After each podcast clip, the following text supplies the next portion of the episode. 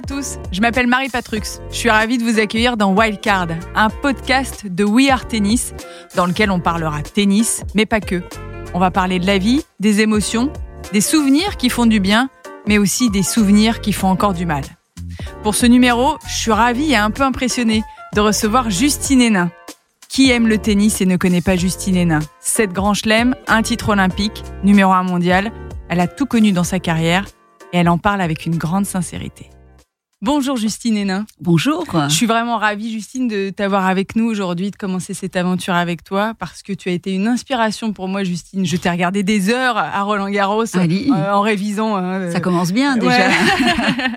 Et en tout cas, euh, bah, je suis ravie de pouvoir faire plus ample connaissance avec toi, euh, même si je te connais un petit peu. Mine de rien, c'est vrai qu'on a l'impression un peu de, vous connaître, vous qu'on a suivi. Est-ce que ça fait bizarre justement, ça un petit peu de se dire les gens qu'on rencontre nous connaissent, mais on ne connaît pas spécialement les gens que qu'on rencontre. Au début, c'était un peu bizarre, et puis c'est quelque chose que j'ai euh, que j'ai compris en fait, que j'ai intégré. C'est vrai que quand j'étais joueuse, j'étais vraiment dans dans ma bulle, quoi, très euh, très concentrée. Il n'y avait pas beaucoup de place pour euh, quelque part pour pour l'écoute et par rapport au, un peu au monde extérieur finalement à, à, ma carrière et à mon monde tennistique. Puis quand j'ai arrêté, c'est vrai que j'ai pris conscience de tout ça, tout simplement parce que les gens venaient vers moi en me disant et ça arrive encore aujourd'hui c'est c'est adorable et je le vis euh, tellement, enfin pas tellement mieux aujourd'hui, je le vis bien aujourd'hui c'est juste une joie d'entendre ces personnes me dire euh, merci de nous avoir fait vibrer, euh, parler de, leurs grands-parents aussi, mes grands-parents te suivaient, se réveillaient la nuit. effectivement, on te suivait quand on révisait voilà nos examens pendant Roland Garros. Et, et là, j'ai pris conscience qu'effectivement, j'étais un petit peu à ma manière rentrée dans la vie des gens. Et c'est très touchant de pouvoir, euh, de pouvoir faire un métier d'émotion aussi qui, euh, qui rassemble et qui, euh, et qui inspire, en tout cas, voilà, à mon petit niveau. Mais ça, c'est quelque chose de très beau pour moi, oui. Alors justement, Justine, maintenant, on va revenir sur tes débuts. Tu viens d'une famille de sportifs. Tes grands frères jouaient au football, un sport collectif. Toi, tu as choisi plutôt le sport individuel avec le tennis. Pourquoi? Alors, ils jouaient au foot et au tennis, donc mon, papa et, mes deux frères, parce que c'est vrai que j'ai eu la, chance de, grandir avec deux grands frères. Ça, ça a conditionné beaucoup de choses euh, dans ma vie, euh, parce que mes, frères, c'est vrai, étaient, euh, étaient vraiment mes dieux absolus. J'ai vraiment. J'aimais tout faire avec eux. Ils avaient la patience de, tout faire avec moi. Et pourtant, ils ont 7 ans et 9 ans de plus que moi. Donc, c'est pas rien comme. Vous jouiez les uns contre les autres? Et donc, c'est vrai qu'ils m'ont. Enfin, euh, moi, je les voyais faire du sport. Et donc, très vite, à l'âge de 4-5 ans, ben, je voulais jouer au foot avec eux. On vivait dans un appartement. Donc, euh, c'était un appartement. Euh, c'était un appartement spacieux. On avait une grande salle de jeu. On avait mis un petit goal de foot. On avait une table de ping-pong. Donc, j'ai commencé à jouer au tennis de table avec eux. Et puis, au foot, dans des petits espaces. Et j'ai très vite été beaucoup dans le jeu grâce à mes frères. Puis, mon papa aussi était dans, dans le sport amateur, tennis et foot. Donc, pour moi, c'est vraiment né comme ça, à force de jouer avec mes grands frères. Et donc, j'ai vraiment développé un peu mon, garçon, mon côté garçon manqué. Avec eux, euh, c'est vrai que jouer aux poupées, ça m'intéressait pas, pas beaucoup. Euh, mais c'était mes deux grands frères aussi qui, voilà, qui, qui, me tiraient vers le haut avec eux et qui ont eu une patience dingue. Quoi. Et ça a vraiment commencé euh, comme ça. Alors, c'est vrai que maintenant, depuis peu, en fait, j'essaye de me souvenir un peu des, des débuts.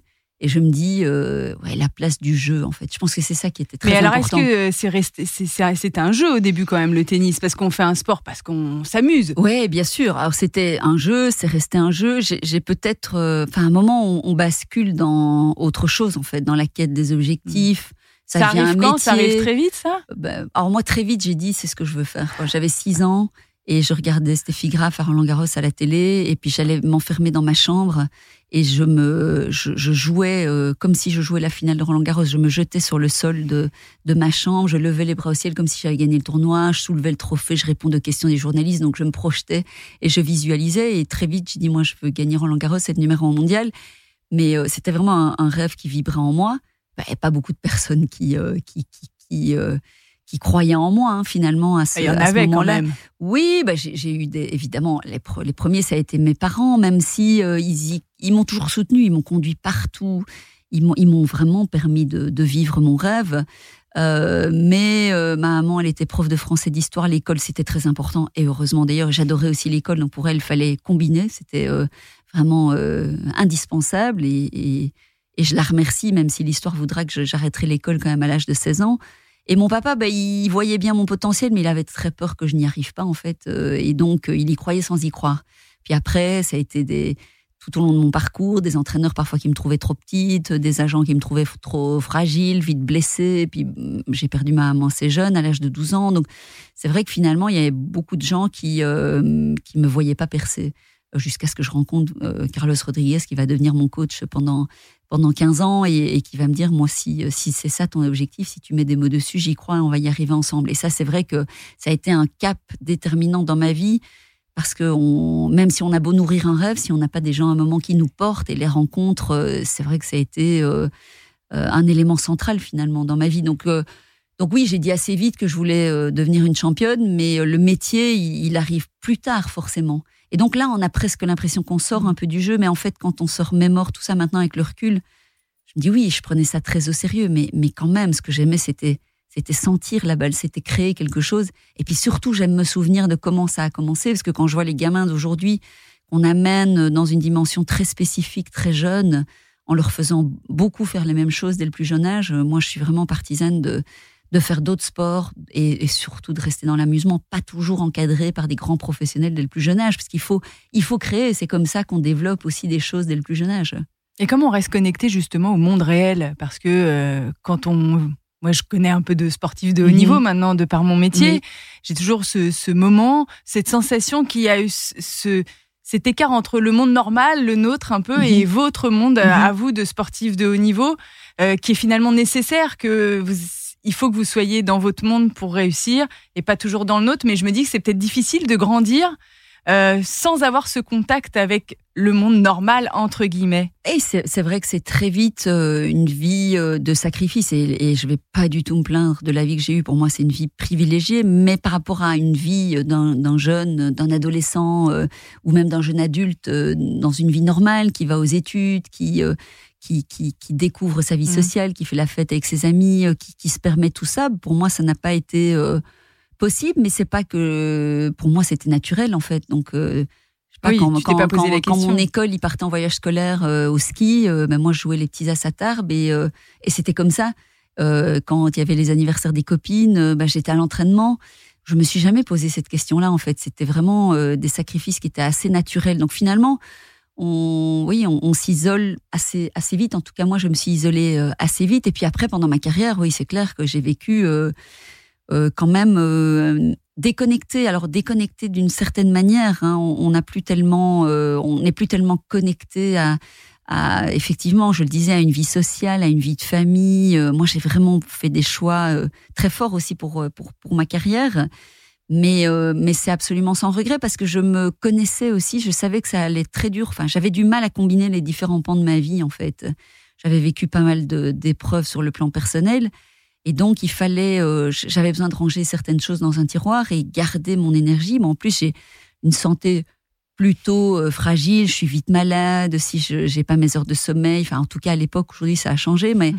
si je ne m'alimentais pas correctement, enfin je ne pouvais pas me permettre beaucoup d'écart en fait. Et donc euh, avec mon petit gabarit aussi, il fallait vraiment que je garde cette énergie pour arriver à, atteindre mes objectifs, à être, à être performante parce que c'était ce que je voulais en fait euh, par-dessus tout. Après la, la, reconnexion à la vie normale, elle a été plus difficile, mais ce qui m'a toujours pas avantagé, mais en fait ce qui m'a permis euh, de pas de revenir les pieds sur terre justement parce que je suis quelqu'un qui à qui tout ça n'est moi ça m'est jamais monté à la tête quoi. Je me suis jamais mmh. sentie euh, supérieure parce que je faisais tout ça. Je sais que je viens de Rochefort c'est une petite ville euh, dans le sud de la Belgique. J'adore y retourner.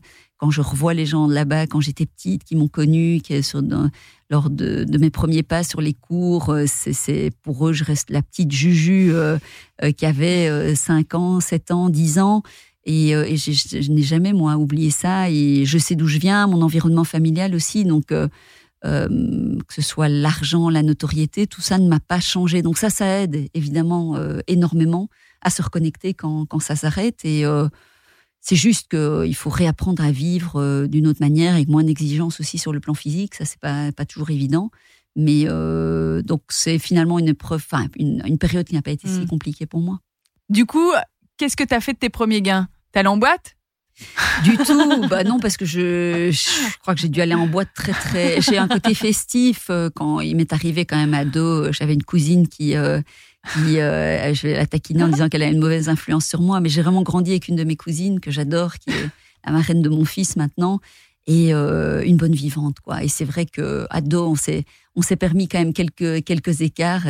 Et, c'est vrai que j'ai toujours été une enfant sérieuse, et elle était, elle était vraiment, ouais, extrêmement spontanée, marrante. Mais vous faisiez quoi toutes les deux? Ah, elle m'emmenait dans ses tripes. Euh, alors oui, on a, on a, on a fait un peu de, pas, de bêtises d'ado, mais euh, qu'est-ce qu'on a fait? Pas mal de blagues téléphoniques. On embêtait un peu les gens du coin. Euh, on allait frapper aux portes pour embêter les gens. et puis, oui, on a fait quelques, quelques fêtes ensemble, mais j'étais très sérieuse et donc elle me, elle me dévergondait un petit peu. Et puis, et puis après, ben voilà, je suis partie dans, dans ma carrière et donc on a dû attendre la, la fin de ma carrière pas pour se retrouver parce qu'on pour refaire des blagues téléphoniques quoi. Oui non ça ça va ça m'est ça m'est un peu passé mais euh, mais non elle j'étais une enfant et une ado très sérieuse et Maude ma cousine euh, était euh, elle avait aussi son côté sérieux mais c'était bien elle, venait me titiller un petit peu et donc j'ai adoré j'ai adoré grandir avec elle.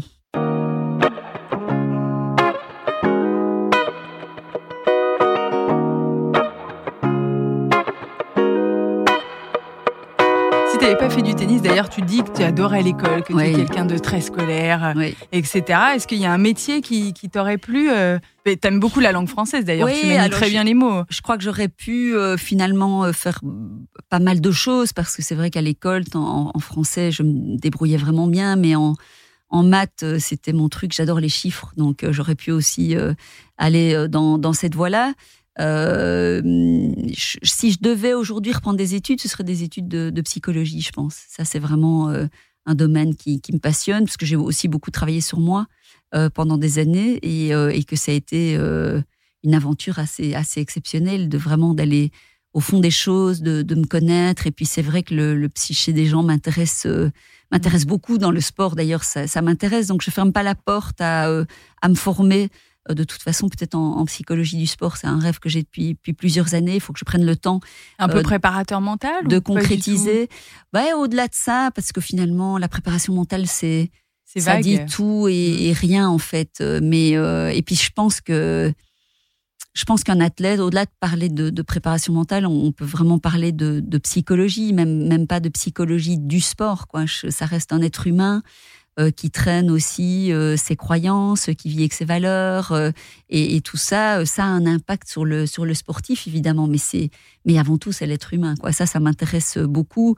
J'aime de plus en plus la philosophie. J'aime lire, donc je sais pas ce que j'aurais pu entreprendre. Aujourd'hui, je fais pas mal de choses différentes, puis j'ai appris un peu le métier de chef d'entreprise à mon tout petit niveau, évidemment, parce que c'est vrai, j'ai vraiment géré, euh, enfin, moi maintenant je commence à déléguer, mais géré mon club et mon académie là pendant une dizaine d'années.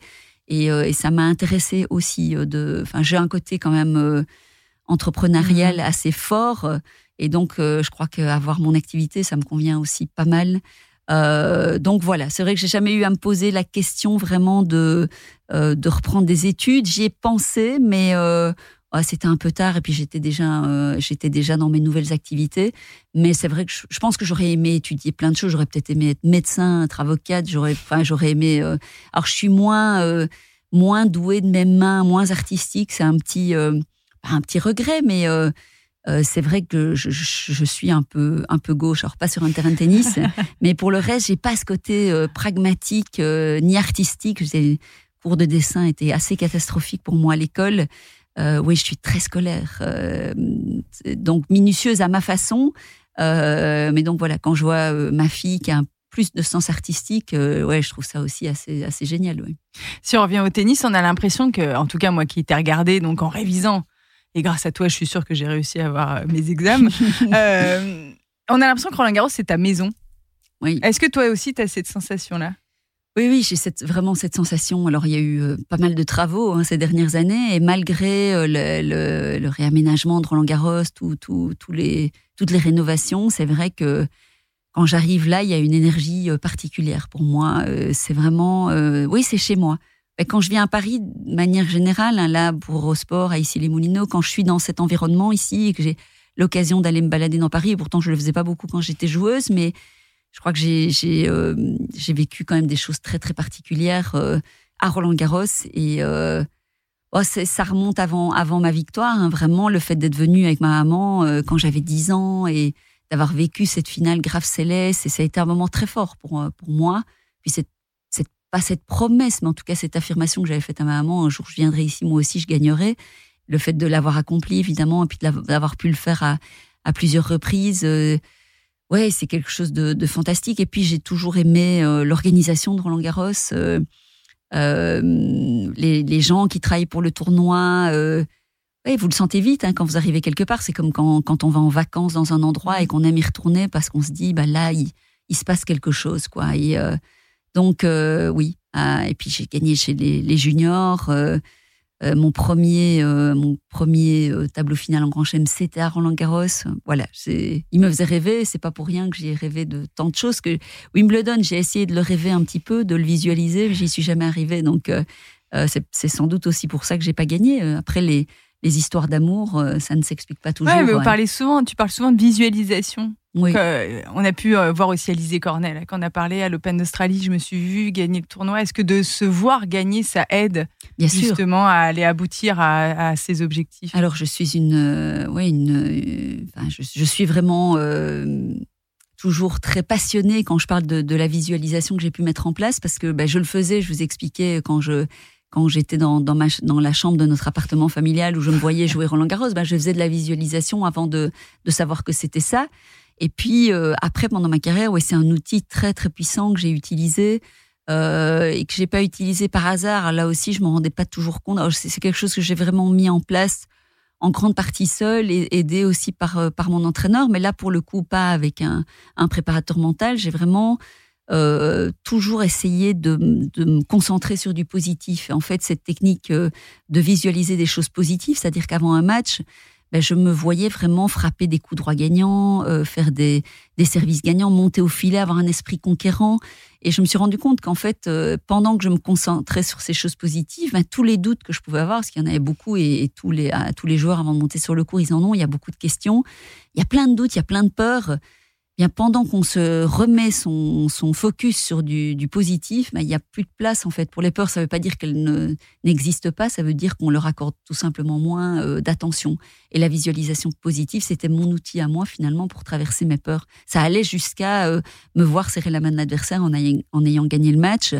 Euh, en sachant bien évidemment que je pouvais le perdre, ça dans un petit coin de sa tête, on a toujours cette extrême vigilance. Elle est là de par les doutes de toute façon qui sont présents, mais euh, ah, le fait de se, de se voir faire les choses, c'est pour ça que je, quand je parlais avec des jeunes, ils disaient oui, moi je rêve de faire ceci ou de faire cela. C'est facile en fait de dire qu'on rêve, on rêve tous de plein de choses. Le faire. Mais ben, le faire, oui, bien sûr, mais mais pour pouvoir le faire, je crois qu'il faut euh, il faut le vivre vraiment dans les tripes, et puis il faut euh, il faut se projeter dans avec une forme d'audace quoi aussi en fait. C'est vraiment se permettre, se donner le droit de, de, voilà, de se voir, de s'imaginer euh, y parvenir, en fait. Et ça, je crois que moi, ça m'a permis de dépasser beaucoup de choses, en fait, parce que j'ai quand même un, petit gabarit. Euh, c'était pas euh, forcément évident pour moi d'être en concurrence avec des filles qui devenaient de plus en plus puissantes. Surtout, euh, les, les sœurs Williams ont, mhm. beaucoup, ont beaucoup bousculé le, tennis féminin à ce, moment-là. Et ça, ça a été un grand challenge. Et plus c'était dur, plus j'aimais ça quelque part, parce que c'est vrai que j'aime bien le, le défi. Mais c'était, euh, j'étais quelqu'un à la base dans, mon tempérament qui avait plutôt tendance à voir les choses du côté sombre, mais je pensais un peu lié euh, à, mon vécu, à mon histoire, à la transmission familiale euh, aussi.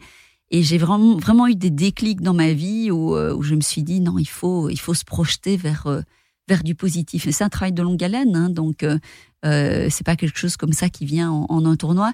Et je pense que c'est toujours lié aussi à finalement à l'idée de se dire qu'il faut prendre des risques, enfin en tout cas être audacieux. Je pense mm. que si prendre des risques est la bonne, euh, mais se dire allez j'y vais, j'ose, je franchis le cap. Peut-être que ça marchera pas. C'est ça parfois le danger. Tu te souviens d'un exemple par exemple, enfin d'une situation justement où tu t'es dit bon bah là si j'ose pas je, je vais pas aller au bout. Euh. Bah mon coach m'a beaucoup bousculé. Il y a eu une euh, une discussion comme ça non. Enfin il y a beaucoup de choses qui m'ont marqué dans notre histoire qui a duré 15 ans. Aujourd'hui il est redevenu directeur de mon académie Carlos donc c'est une histoire sans fin. On aime travailler ensemble parce qu'on se challenge tout le temps.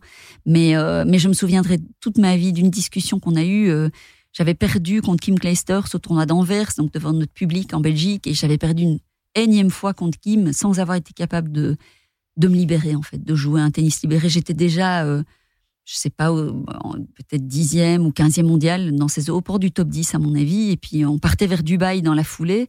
J'avais perdu sèchement en demi-finale et, en arrivant à Dubaï le lendemain matin, on a eu un débriefing assez long avec Carlos et, euh, et on a vraiment, il a abordé cette question en disant mais tu as un objectif qui est très ambitieux. Aujourd'hui, tu es là, c'est déjà très bien. Mais est-ce que tu te rends compte que chaque fois, tu joues avec... Euh, c'est comme si on m'avait mis un élastique et qu'on me tirait vers vers l'arrière du cours. Quoi. Je, je, n'osais absolument pas. Donc finalement, je connaissais l'issue. Par peur, j'osais pas trop y aller. Et c'est vrai que là, euh, est-ce qu'il m'a dit, est-ce que tu veux euh, être dixième mondial toute ta vie et finalement nourrir des regrets parce que tu n'auras pas essayé plus, ou est-ce que vraiment tu veux passer à la vitesse supérieure et, et y aller? Pas si facile évidemment à mettre en place, mais moi c'est une et ça une, une, une discussion qui a qui a tout changé et qui m'a fait réfléchir à ça aussi en me disant mais finalement quand on ne prend pas de risque, on, sait, on connaît l'issue, on sait comment ça va se passer. Et finalement, c'est toujours une bonne excuse aussi à la fin qu'on peut ressortir. Quand on prend les risques, ça peut passer, mais ça peut aussi ne pas passer parce qu'on aura tout simplement, au final, été moins bon que l'autre. Mais au moins, on le sait et au moins, on a tenté quelque chose. Donc, j'ai choisi cette voie-là et c'est vrai que bah, ça a plutôt bien marché pour moi. Après, j'y suis pas toujours arrivée. J'ai pas réussi à toujours me, me bousculer. Mais voilà, c'est ce qui fait que le moment où vous devez jouer le revers long de ligne et, y aller et prendre le risque d'aller pour le coup gagnant avec évidemment la marge de sécurité nécessaire, euh, c'est ce qui fait que vous y arrivez plutôt que de laisser un revers un peu un peu neutre au centre du cours. Hein. Même si euh, même les plus grands Roger Federer ou Djokovic ont encore des jouets des revers plutôt neutres au centre du cours, mais la plupart du temps, bah, ils arrivent à faire la différence.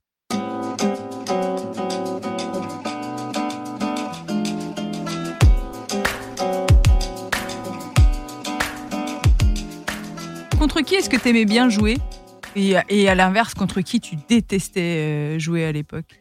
Bah moi j'ai beaucoup aimé jouer contre contre Serena. Ça a été vraiment euh, opposition de style quand même. Opposition de style et, puis surtout c'était mon, challenge sur le plan euh, mental quoi. C'était elle aussi on a j'ai beaucoup travaillé justement sur la conviction que j'avais des armes pour pour la battre mais c'est mais, mais Carlos m'a vraiment poussé pour gagner cette cette confiance en moi. Et puis on a, on a beaucoup développé euh, tout le sens tactique aussi euh, mm. pour jouer face à elle. Et finalement, bah, dans les face à face, je m'en suis plutôt euh, plutôt bien sortie face à Serena. Donc j'aimais beaucoup, j'aimais beaucoup jouer contre contre Capriati moi aussi parce qu'elle avait une, je sais pas, une frappe de balle assez assez lourde, mais qui permettait vraiment de rentrer dans dans du combat. Donc c'était ces deux joueuses contre qui j'ai particulièrement aimé jouer.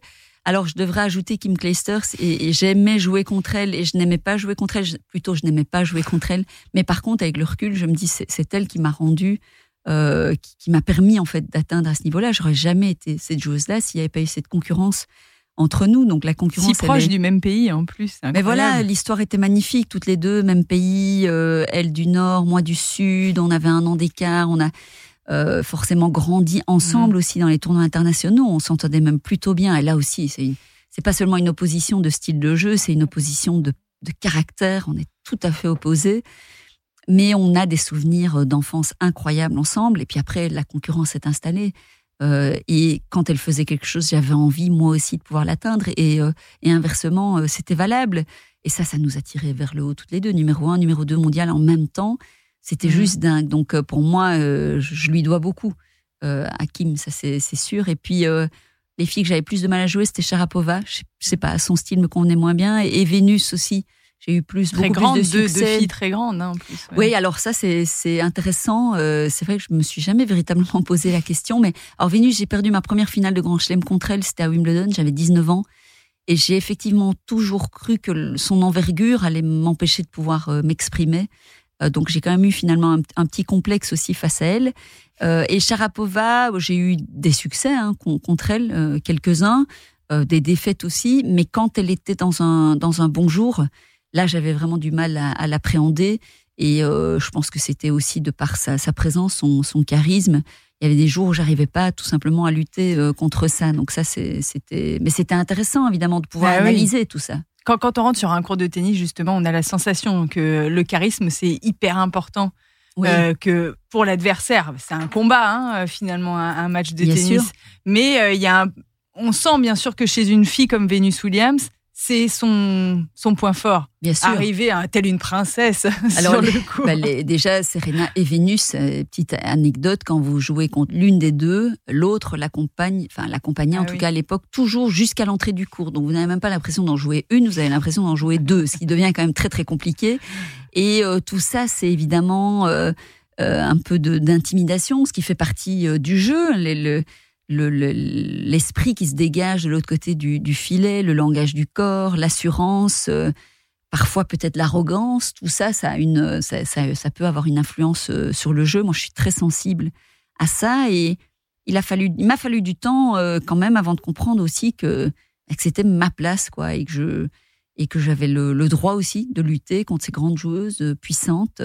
Il, mais il a fallu du temps pour que je le comprenne et, et que je, je puisse jouer sur mes forces euh, aussi. Et quand j'ai compris ça, bah, je, m'en suis beaucoup amusée, évidemment, j'aime bien. Mais j'ai finalement quand même toujours aimé ça quand j'étais petite et que je jouais contre une fille beaucoup plus grande que moi. Ah, j'adorais ce challenge. Les, les, gens rigolaient. Parfois, j'ai des souvenirs comme ça en se disant, mais qu'est-ce qu'elle va faire cette petite là quand c'est grande? Et moi, j'aimais bien en moi me dire, mais bien sûr, j'avais peur, mais mais euh, me dire vous allez voir ce que vous allez voir, ce que vous voyez c'est peut-être pas la réalité. Et puis j'ai d'autres armes quoi. Et donc euh, ouais c'est arrivé aussi à, à, se faire sa place avec ses propres forces quoi. Et ça c'est exploiter le maximum de son propre potentiel sans se mettre trop de limites. Euh, bah, ça c'est évidemment une, une clé. Est-ce que quand tu regardes ta carrière aujourd'hui, tu as eu le temps de la regarder? Mmh. mmh. Tu es fier de ce que tu as fait?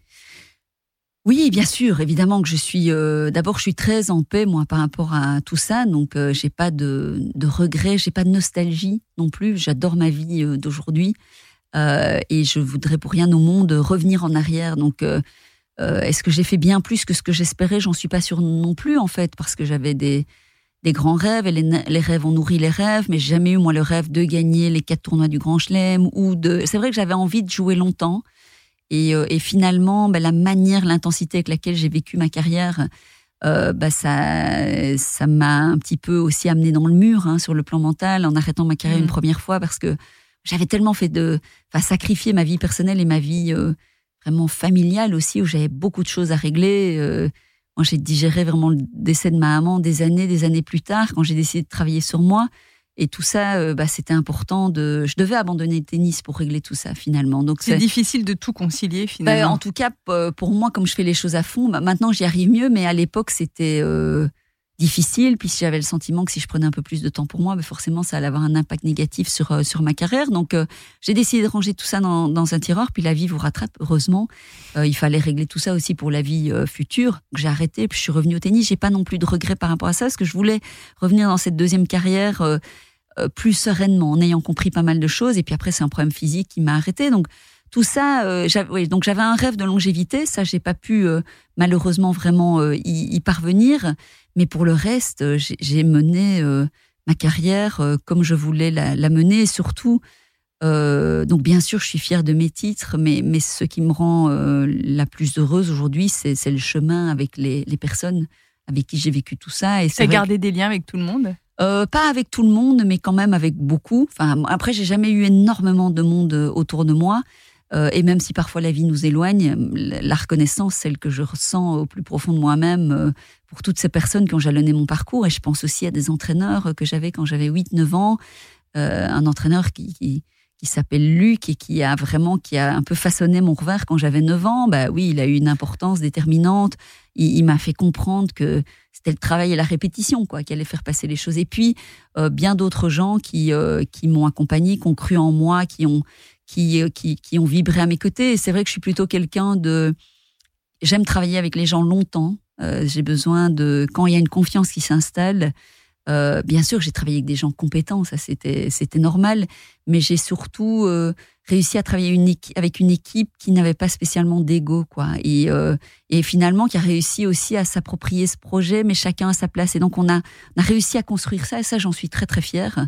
C'est un sport collectif finalement. Ben, ah oui, pour moi clairement. Alors je dis, enfin, je, je, donne des conférences parfois dans le monde de l'entreprise et j'explique vraiment mes trois socles. Ça a été le ben, le niveau du rêve parce que ça c'était ce qui m'appartenait quand j'étais toute petite. Puis le niveau des rencontres parce que effectivement sans ces personnes j'aurais pas pu euh, faire ce que j'ai fait. Et puis le niveau du du travail évidemment parce que c'est un travail euh, euh, de tous les jours avec toujours des remises en question pour pouvoir continuer à évoluer. Mais donc, ce dont je suis ouais, la plus fière, c'est enfin, la plus heureuse, je dirais, c'est l'aventure humaine.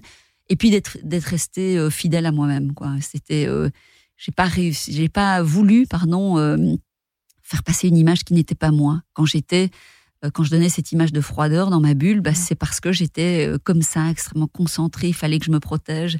Puis maintenant que je suis sortie de ma bulle, bah, je, voilà, je suis la même personne authentique et, euh, et, ça, enfin, j'en suis même pas fière. Pour moi, c'est naturel parce que c'est mon éducation. Et comme je le disais tout à l'heure, je sais d'où je viens, donc pour moi, c'est normal.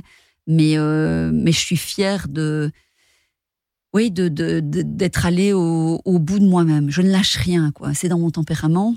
Euh, mais c'est mon caractère d'ardennaise aussi, hein, parce que j'habite aux portes des Ardennes belges. Donc je suis un peu têtue. Quand j'ai une idée quelque part, c'est vrai que c'est difficile de me, de me, faire plier. Il a fallu que la blessure te fasse arrêter, malheureusement. C'est un, regret, ça, de pas.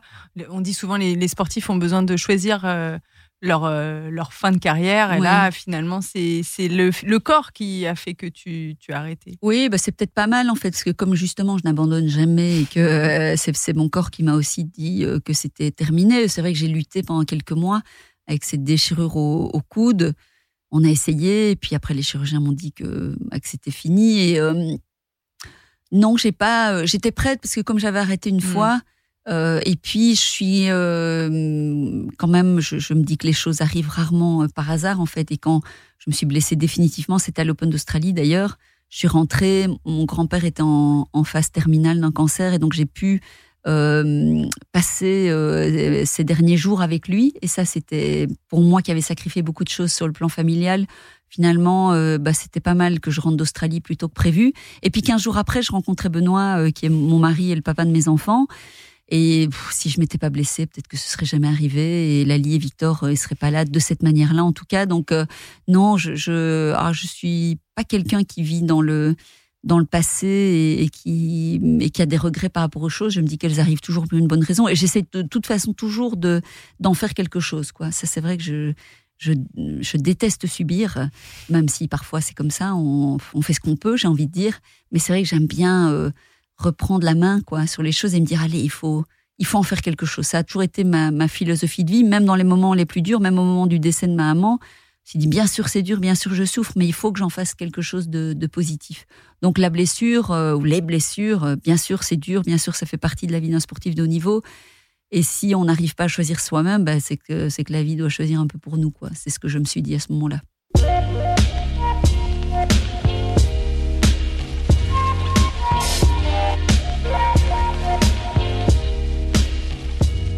Tu étais une joueuse à 300%. Est-ce que tu es une maman maintenant à 300% aussi? Oui, oui, oui, euh, peut-être même encore un peu plus que ça. Et bon, parfois pas un peu trop, parce que je pense qu'on l'est jamais trop, on donne jamais trop d'amour de toute façon. Et, mais c'est vrai que j'ai tendance à, à m'oublier un petit peu et, euh, et, à prendre un peu trop peu de temps euh, pour moi-même. Mais ma maman était déjà comme ça, c'est comme ça dans la famille. On est une famille très fusionnelle, alors on apprend aussi euh, à défusionner, euh, évidemment. Il le faut, c'est indispensable. Euh, mais c'est vrai que bah, j'aime être active de toute façon, que ce soit dans mes, dans mes projets professionnels et puis, et puis avec mes enfants aussi, même si j'ai quand même appris à vivre à un autre rythme. Donc il peut m'arriver d'avoir des, des week-ends où on n'a pas mille choses prévues et, et alors apprendre à s'ennuyer aussi, j'ai appris que bah, oui, maintenant il commence déjà à devenir un peu plus. Enfin, Lali, elle a 8 ans et demi, mm. donc euh, bah, indispensable aussi euh, ces moments euh, de repos et ces moments d'ennui. Elle peut aller lire dans, un, dans sa chambre. Oui, et puis ça, mais moi, moi ça me, ça, ça m'apprend aussi beaucoup. C'est vrai que j'avais une tendance hyper active il y a encore quelques années. Et là, non, ma vie de maman, ça m'a vraiment appris à, à, me poser en fait. Et puis ça m'a, ça m'a remis d'une certaine manière les pieds sur terre par rapport à une forme d'exigence parce que euh, bah, c'est vrai qu'en tant que maman, euh, je suis à 300%, mais, mais combien de soirs je me dis pas, ah, j'aurais quand même dû faire ceci autrement. C'est comme ça, on se culpabilise toujours beaucoup et en fait à la fin on se dit ben on fait comme on peut quoi. Et ça, ça m'a, ça a été un moment très important dans ma vie par rapport à un peu plus de tolérance aussi par rapport à, moi-même parce que vraiment euh, bah, là aussi j'apprends tous les jours quoi et, c'est évidemment bah, comme pour toutes les mamans ou tous les papas, une aventure euh, fatigante, certes, parfois, mais, euh, mais oui, très, très, euh, voilà, qui, qui donne le sens aujourd'hui à notre vie, c'est sûr. Ils connaissent ta première vie? Alors oui, euh, Lali surtout, elle, a donc elle a huit ans et demi et elle a elle a demandé, elle a voir des choses. Euh, bon, ils viennent beaucoup à l'académie aussi parce que l'académie c'est pareil, c'est ma deuxième maison, donc c'est vraiment vraiment un esprit de famille. Ils y viennent régulièrement. Mais Lali, c'était plus récent quand j'ai arrêté de. Je suis devenue maman quand même assez vite après la fin de ma carrière, donc. Elle, a, elle a appris ça assez vite. Victor, il est plus détaché, lui, il a quatre ans. Euh, et quand je joue au tennis avec lui, il dit non, euh, papa joue mieux que toi. Alors que mon mari a plein de qualités, mais vraiment énormément de qualités, mais euh, il a pas tellement le sens de la balle. Et je crois que mon fils, c'est vraiment la période papa, quoi, pour le moment. Mais ça y est, il a, il a, voulu prendre des cours de tennis. Il est très balle et très ballon, Victor. Donc c'est marrant, ça m'amuse. On joue ensemble. J'ai le droit de lui donner aucun conseil, il supporte pas et c'est très bien comme ça de toute façon. Euh, mais oui, ils sont, euh, ils sont, ils bougent. De toute façon, ils sont un peu sportifs tous les deux. Et puis, s'ils peuvent développer d'autres, euh, d'autres talents, les leurs, ce sera évidemment très bien comme ça. Comment on fait pour qu'un jeune talent, je parle pas de Victor, oui. Victor a le temps, devienne un, champion, mais soit aussi un champion heureux? Parce que là, je pense à l'Académie Justine Hénin, mhm. justement. Je, je, pense que c'est quelque chose de très important pour toi, quand même, que ces jeunes, ces jeunes pousses soient, soient totalement épanouis dans leur sport. Évidemment, ça c'est vraiment euh, pour nous euh, le résultat euh, n'est absolument pas une fin en soi. C'est-à-dire qu'on ne peut pas accepter qu'un jeune ben, atteigne son objectif, mais en, étant malheureux. Après, de toute façon, je pense quand même que pour pouvoir arriver à, à, obtenir des résultats et, à être performant, il faut quand même d'une manière ou d'une autre être, être, bien ancré, bien dans ses pompes. il faut surtout je pense que le jeune soit le moteur de son projet. Ça, je pense que c'est vraiment la clé. C'est pas toujours le cas? Non, c'est pas toujours le cas euh, parce que parfois on veut répondre à des attentes sans s'en rendre compte et des jeunes veulent répondre aux attentes parfois de leurs parents, mais ça c'est valable dans la dans la vie aussi. Enfin, en tant que maman aujourd'hui, je me rends tout à fait compte que même en pensant que je ne projette pas d'attentes sur mes enfants, bien sûr qu'il y a des, des, attentes qui passent et même sans qu'on s'en rende compte. Donc euh, on, met toujours une pression inévitable. Et, certains parents un peu plus que, que d'autres, évidemment, pour des tas de raisons. Et moi, j'ai aucun jugement, évidemment, euh, par rapport à ça. Mais là, en général, ça fonctionne pas bien quand ça se passe comme ça. Donc, euh, euh, nous, c'est vrai qu'à l'académie, ben, on aime, on doit intégrer les parents dans le, dans le projet. On doit expliquer beaucoup, évidemment, ce, ce qu'on fait. Et puis, ce qui est important pour nous, parce qu'on on croit vraiment pour le dans le processus d'apprentissage que c'est important vraiment de créer du lien entre les personnes qui encadrent et les jeunes, évidemment. C'est pas pas des gamins à qui on va apprendre à, frapper un coup droit ou un revers seulement. C'est des gamins qu'on accueille, qui sont qui sont à l'internat euh, parfois chez nous. Et nous, notre rôle, c'est de les aider à grandir à travers euh, l'outil du tennis études, par exemple, qui est évidemment un outil merveilleux de pouvoir combiner euh, leur passion tennistique avec les études. Certains iront vers le tennis, D'autres euh, resteront dans le monde du tennis, mais pas comme joueurs, et puis d'autres iront euh, vers, euh, choisiront d'autres voies, et c'est très bien comme ça. mais c'est l'apprentissage de la vie en groupe, évidemment, c'est l'apprentissage du, dépassement de soi. c'est vrai que nous, on a une approche assez, assez simple, en fait, parce que finalement, il faut pas vouloir compliquer, à mon avis, trop les choses. En tout cas, nous, c'est comme ça qu'on voit les choses, mais travailler de manière étroite. Et je pense que la clé, c'est vraiment c'est l'envie du jeune. Après, euh, il faut pouvoir dessiner le projet euh, avec lui. Mais vraiment, si, si ça vient de lui, après, nous, on est un support qui peut devenir un support précieux, mais on peut pas, euh, on, voilà, on peut pas développer un, jeune s'il n'en a pas envie lui-même. Et ça, c'est, à mon avis, la, clé principale. Quel conseil tu leur donnes à ces petits jeunes? Ah, c'est, c'est que j'imagine qu'ils aiment, ils aiment parler avec vous. Oui, je partage beaucoup. Moi, je, je, suis plusieurs fois par semaine sur le terrain avec eux. Euh, il m'est même arrivé de, de, cuisiner pour eux et de leur amener à manger un bon petit repas euh, à l'internat. Là, j'avais fait des lasagnes maison parce qu'ils ont quand même une discipline euh, diététique. Et, et, et c'est vrai que c'est dur hein, aussi. Ils ont une vie, ils sont loin de leur, de leur maison, loin de leurs parents. C'est un groupe extrêmement soudé. C'est vrai que de temps en temps, ils ont besoin qu'on casse un peu la, la routine. Et, et, donc, j'aime créer vraiment ce, ce lien. J'ai des entraîneurs qui, qui, sont dans la même dans la même optique que moi et c'est ce qui donne cet esprit familial. Donc là, euh, j'avais cuisiné pour eux, je leur avais, euh, on avait mangé ensemble à l'internat, c'était un moment magnifique. Et puis euh, une fois par an, je fais un workshop avec eux, on, on, brasse plein de plein de sujets différents. Ça, on parle de tennis, mais aussi de plein d'autres choses. Et donc on, oui, on partage beaucoup. Et, certains viennent me trouver chaque semaine en, en, ayant besoin de parler de quelque chose. Bah, pour moi, la transmission, c'est vraiment, c'est un peu la voie de ma reconversion en fait. C'est ce que j'aime. Et sur là, je découvre en fait cette joie-là chez des jeunes, des jeunes ados en fait. Et là, je trouve que c'est vraiment un moment intéressant pour pouvoir le faire.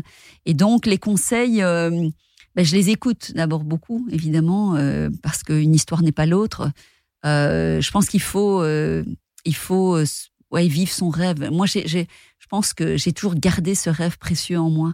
Alors à nouveau, hein, tout le monde ne va pas y arriver, tous ces joueurs ne vont pas devenir des, grands champions, mais en tout cas, se dire qu'ils se seront donné les moyens, euh, un temps donné, pour pouvoir vivre vraiment leur passion, vivre leur rêve, ils en sortent avec plein d'apprentissages.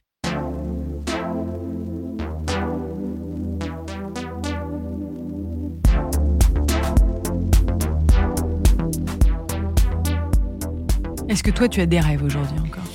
Oui, moi j'ai beaucoup de j'ai beaucoup de rêves. Euh, alors qui n'ont plus rien à voir évidemment avec ce que ce que j'ai vécu. J'ai des rêves euh, évidemment avec mes enfants, pour ma famille. Euh, j'ai des rêves pour mon académie justement. en parlant de, tous ces jeunes, j'ai je suis en train de. ça faisait plus de dix ans que, que, j'ai créé une, association pour les enfants malades et, et, porteurs de handicap aussi en Belgique. Ça va devenir une fondation maintenant et on a décidé de, revoir un peu la mission justement de l'association et, euh, d'intégrer la place du, sport, en fait, euh, d'encourager de favoriser la pratique euh, sportive chez des enfants malades ou porteurs de handicap au sein du milieu hospitalier. Et donc, on est en train de, lancer maintenant cette, cette fondation. Et oui, j'ai beaucoup de rêves par rapport à ça, de, m'engager un petit peu plus justement en faveur de ce message-là, de l'importance du sport. Et là, je ne parle pas du sport de haut niveau, euh, mais c'est euh, de l'importance de l'activité physique dans, la vie de, nos enfants euh, et, d'avoir un minimum d'activité sportive. Et chez les enfants malades ou porteurs de handicap, on sait que c'est très important pour les valoriser, pour qu'ils retrouvent confiance en eux. Donc c'est vrai que j'aurais à cœur de pouvoir faire comprendre aussi peut-être un jour de manière un peu plus euh, voilà, un peu plus engagé, sans faire de politique, mais de faire comprendre en tout cas euh, aux institutions que, ben, que c'est important et que ça doit, ça doit devenir une question aussi de, de santé publique. Quoi. Donc à travers ce projet-là, je m'engage aussi un peu plus, mais toujours en, gardant l'idée du sport évidemment au centre, parce que c'est un peu aussi l'histoire de ma vie, même s'il y a beaucoup d'autres choses qui sont euh, indispensables à l'épanouissement. Donc, et puis après des rêves qui me sont personnels et des rêves de voyage, bien sûr. Bah, moi, j'ai toujours plein d'idées dans la tête. Donc, euh. Mais alors, quel est le prochain voyage? Bah là, il n'est pas encore. Euh, alors, ce sera euh, le ski de toute façon. une fois par an, on emmène avec mon mari nos filleuls à la montagne. Donc là, on emmène quand même sept, enfants, sept jeunes. Ils deviennent un peu plus grands. Et ça, c'est mon esprit. Je suis une rassembleuse. J'aime bien, j'aime bien rassembler. J'aime bien les grandes aventures familiales. Donc, ce sera à la montagne, mais après un voyage lointain, il n'est pas encore planifié pour le moment. Je suis une amoureuse des, îles grecques, donc euh, ce sera certainement pour, euh, pour cet été. Bon, si la période le, permet, on l'espère. Mais c'est vrai que j'aime euh, toujours l'authenticité. quoi. On va se quitter en musique. Oui. Justine, et si tu devais choisir un, petit morceau de musique pour, pour mettre un terme à cette discussion, sinon ça ah. s'arrêtera jamais Si je devais choisir un morceau de musique, ce serait I Say a Little Prayer for You. Donc c'est vraiment une chanson qui très entraînante, euh, très entraînante pour moi. Je sais pas, qui me donne la pêche, qui me, qui me réconforte, qui me donne envie de danser euh, le matin. Donc euh, ouais, ce serait, ce serait ça pour, pour bien finir la journée. Et ça reste bien dans la tête en plus. Oui, Une très belle chanson. Merci Justine. Merci à toi. Un grand plaisir, d'avoir discuté avec toi. Merci.